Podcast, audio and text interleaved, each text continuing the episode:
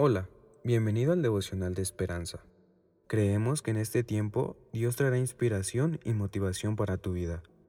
Así que prepárate para recibir una palabra de parte de Dios. 3 de febrero. Su ayuda asombrosa. Salmo 147, del 8 al 17. Dios da la nieve como lana.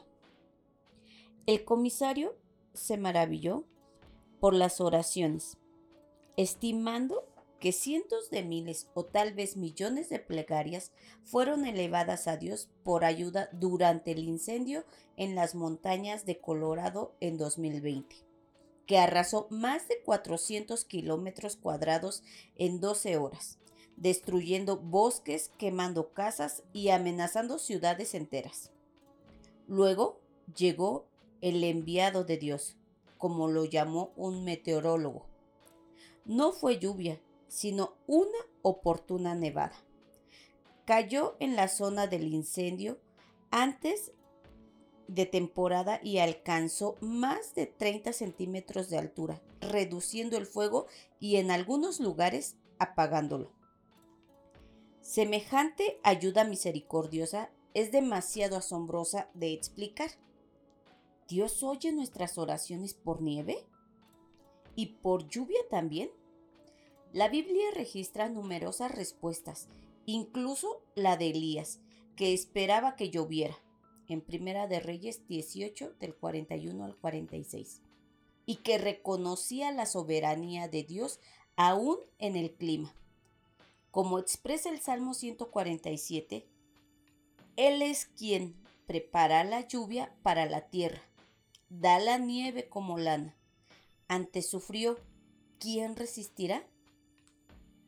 Elías pudo oír una lluvia grande aún antes de que se formaran las nubes. ¿Es nuestra fe en el poder de Dios tan poderosa? Él nos invita a confiar sin importar su respuesta.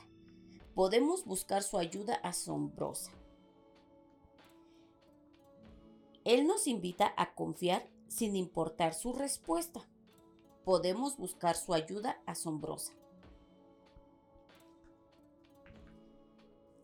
Dios, muchas gracias por tu respuesta a nuestras oraciones. Aunque nosotros podamos sentir que no estás o que no nos escuchas, hoy estamos aprendiendo que debemos de confiar confiar de todo corazón, pues tú oyes y siempre respondes a su tiempo. No es en nuestro tiempo, sino en el tiempo perfecto que tú tienes preparado. Ayúdanos a que en medio de esta espera podamos tener fe y paz en nuestro corazón, que haya gozo también por tu soberanía, por tu majestad, pero sobre todo por la misericordia que tienes para nosotros, tus hijos. Gracias, Padre. Te agradecemos en el nombre de nuestro amado Señor Jesucristo. Amén. Esperamos que hayas pasado un tiempo agradable bajo el propósito de Dios.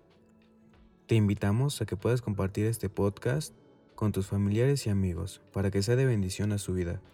Puedes seguirnos en Facebook, Instagram y YouTube como Esperanza Tolcayuca. Hasta mañana.